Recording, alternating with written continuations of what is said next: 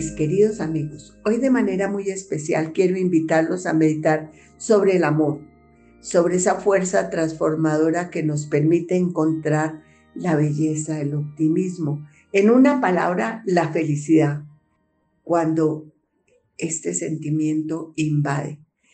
Pero nos pasa que a veces, por no verlo físicamente, lo confundimos con otros sentimientos por eso hoy deseo que nos, llevemos, que nos llenemos del único verdadero e infinito amor que es el que Dios tiene por cada uno de nosotros. Empezando por tener en cuenta que Dios al crearnos nos demostró ese amor al darnos un alma semejante a la de Él, con la capacidad de distinguir lo bueno de lo malo, con la libertad para poder escoger y obrar libremente, y además con la posibilidad de amar, de sentir ese sentimiento tan maravilloso e ir incrementándolo para que a la medida que vaya creciendo nos vayamos acercando más a Él y así poder gozar de la grandeza y privilegios que es estar cerca de Dios y lograr no solo recibir sus gracias, sino también poder corresponderle poniendo en práctica sus grandes y valiosas enseñanzas. Y así ir disfrutando de todas las gracias que permanentemente nos está enviando e ir comprendiendo y valorando el infinito amor que siempre siente por cada uno de nosotros, que es de una manera individual, personal, permitiéndonos sentir que verdaderamente nos ama como somos y que se interesa por todo lo nuestro. Y aunque día a día vamos cambiando por las diferentes situaciones que nos rodean y que vivimos a cada instante, cada uno de nosotros. Eh, son distintas porque van de acuerdo con la edad que tenemos, el lugar donde estamos y la situación por la que en ese momento estemos pasando. Pero sin, sin embargo, por su infinito amor, nos da en todo momento lo que necesitamos para superar cualquier problema. Por eso, mis queridos amigos, es indispensable recordar que Él está siempre en nuestro corazón y que debemos ponerle atención para oírlo y valorarlo, porque no es que Dios únicamente ame a toda la humanidad como si fuéramos un solo bloque o grupo, sino que nos conoce perfectamente a cada uno individualmente. Y al permanecer siempre en nuestro corazón, desde el primer instante de nuestra existencia, sabe, conoce perfectamente cada una de nuestras debilidades, también de nuestras fortalezas. Conoce nuestros triunfos y fracasos, nuestras necesidades y las diferentes experiencias buenas y malas que hayamos tenido. Y permanentemente nos está demostrando su amor, enviándonos las gracias y dones necesarias para cada momento, para que así podamos tener una verdadera unión con Él. Porque, mis queridos amigos, como Dios siempre ha permanecido en nuestro corazón y conoce toda nuestra vida desde el primer instante de nuestra existencia, por eso entiende nuestro comportamiento. Y por su infinito amor nos perdona y nos ayuda independientemente de el comportamiento que tengamos en este momento. Porque Él ve nuestras debilidades, ve nuestras tentaciones, ven, ve lo que nos está sucediendo. Y nos llena, nos envía sus fortalezas para que cada uno de nosotros cumpla perfectamente la misión para la cual la fuimos creado, que ya sabemos que es diferente para cada persona y que únicamente esa persona con su ayuda la puede cumplir y, ir de un día al cielo eternamente felices. Pero Además debemos tener muy presente que por su infinito amor siempre nos anima, nos ayuda, nos consuela, nos protege. En una palabra nos sostiene siempre, en todo momento. Pero miremoslo, oigámoslo, mis queridos amigos, porque todo esto lo sabemos, porque nos lo ha puesto en nuestro corazón. Por eso lo que tenemos es que buscar en ese corazón, cada uno, la presencia de Dios. Porque miren, siempre nos ha demostrado con obras, pero con obras maravillosas, que a veces no las valoramos. Y cuando por nuestra prepotencia o por dejarnos absorber por las diferentes actividades de nuestra vida, obramos sin tenerlo en, cuenta, cometemos muchos errores, faltas y pecados que nos van alejando de Dios. Y así poco a poco nos vamos equivocando cada vez más y más de Él.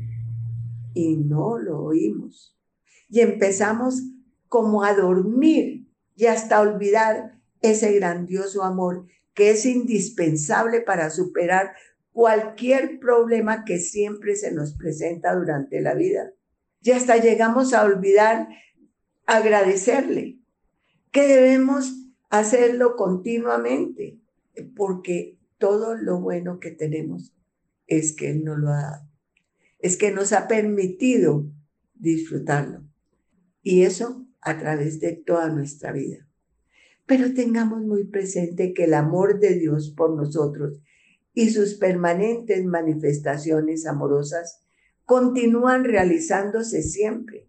Por eso nos perdona una y otra y todas las veces que reconocemos nuestro error.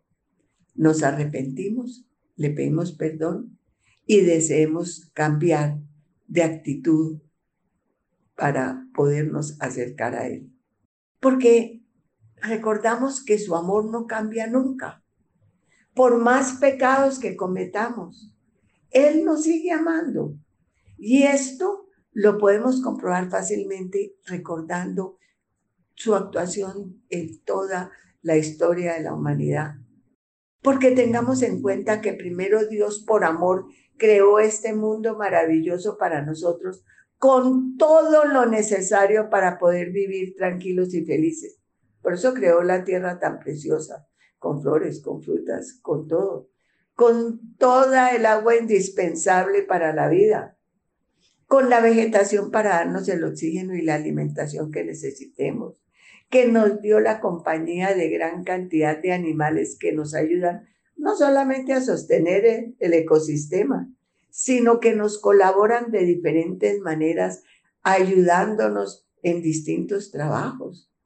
Recordemos cómo ayudan los perros, cómo ayudan los burros y sirviéndonos también de alimentación.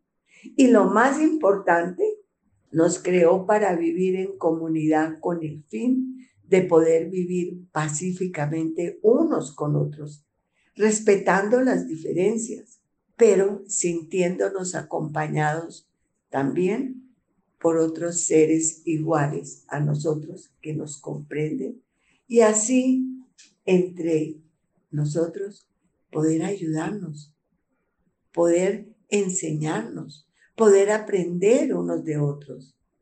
Y eso Él siempre lo hace contigo, conmigo, con todos los hombres de todos los tiempos, lo ha hecho pues permanece aconsejándonos, orientándonos, mostrándonos lo que realmente es necesario para vivir felices aquí y después ir a su reino. Pero lo principal es que nos mantiene esa invitación maravillosa de poder algún día estar siempre a su lado. Y mis queridos amigos, que Dios nos ha mostrado, demostrado su amor dándonos todo, absolutamente todo lo necesario para poder vivir tranquilos y felices. Pero a pesar de demostrárnoslo de miles de diferentes formas, eh, que podemos analizar, miren, eh, no, no, no le seguimos sus enseñanzas. No queremos ver lo que hace día a día. Por eso, lo mejor que podemos hacer es acudamos a Él, que lo oigamos, que lo reconozcamos, que le hablemos. Y así, mis queridos amigos, lo ha hecho con todas las personas a través de todo el tiempo. Mire, recordemos que nuestros primeros padres, Adán y Eva, Dios los bendijo, pero les dio la vida cuando ya el mundo, su obra grandiosa, estaba buena. Y bendijo, vio que estaba buena y la bendijo. Y les dijo a este par de seres humanos, a Eva, tengan muchos hijos y gobiernen la tierra. Lamentablemente, a pesar de tener todo lo necesario para vivir felices y poblar la tierra, incumplieron lo único que les pidió, que no comieran de un árbol que estaba sembrado en el centro eh, del jardín. Pero ellos, ante la mentirosa y engañosa oferta de comer ese fruto prohibido y poderse convertir en dioses, pues olvidaron todo lo que tenían, que era en ese momento maravilloso y que era dado por el indescriptible y real ser a quien llamamos Dios.